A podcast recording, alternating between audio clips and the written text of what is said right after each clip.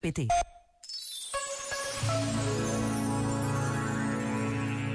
Tem apenas 12 anos. Vive num bairro difícil em que andam à luta gangues rivais, mas percebeu depressa que é livre de escolher um ou outro caminho.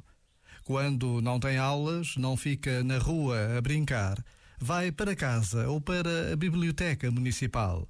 Lê muito, todos os livros que consegue. Quando for grande, quer ser cientista ou astronauta escrever histórias com mistério e ciência à mistura. Por ora, contra tudo e contra todos, Igor tornou-se o melhor da turma. Tem cinco a todas as disciplinas. Assim se prova que vale a pena lutar por um sonho. Hoje, agora. Este momento está disponível em podcast no site e na app.